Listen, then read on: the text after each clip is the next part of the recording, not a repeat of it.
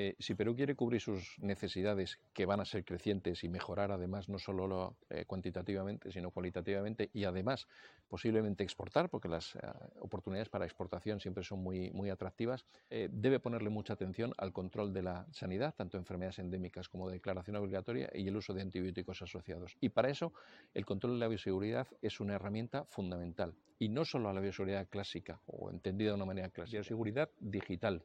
Conocer cómo se mueven los vehículos, cómo se mueven las personas, cómo se mueven entre las plantas de desposte, entre las granjas, entre granjas de alta sanidad, en zonas en las que hay enfermedades y en las que no hay. Ahora mismo estas soluciones para el control de la bioseguridad externa son fiables, son baratas, son asequibles y es más la integración de la herramienta con una forma de hacer que en, la medida en la que eh, se han explicado las cosas esta, esta mañana por la directora de Senasa, creo que encajaría muy bien. Entonces, un sistema como, como este creo que podría ayudar a, Perú a conseguir sus objetivos a, a corto medio plazo en, en, el área de atender la producción interna y, por supuesto, dar los primeros pasos para poder exportar animales de eh, carne de, de calidad. Animal vivo será más difícil, pero sobre todo carne de, de calidad para mercados para mercados exigentes.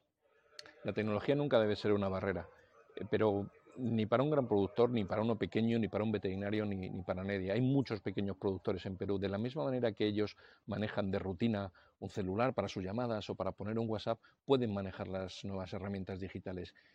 Mm, ¿Quién sale?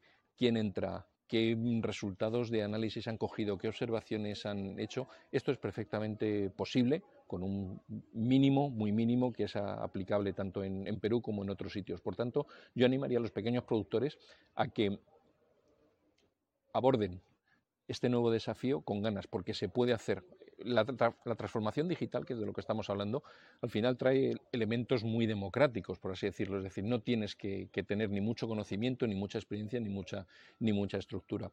Eh, estas herramientas pueden ser perfectamente utilizadas por cualquier persona que, como decía antes, se pueda poner un WhatsApp y generar beneficios extraordinarios, tanto para ellos mismos como para la, comunidad.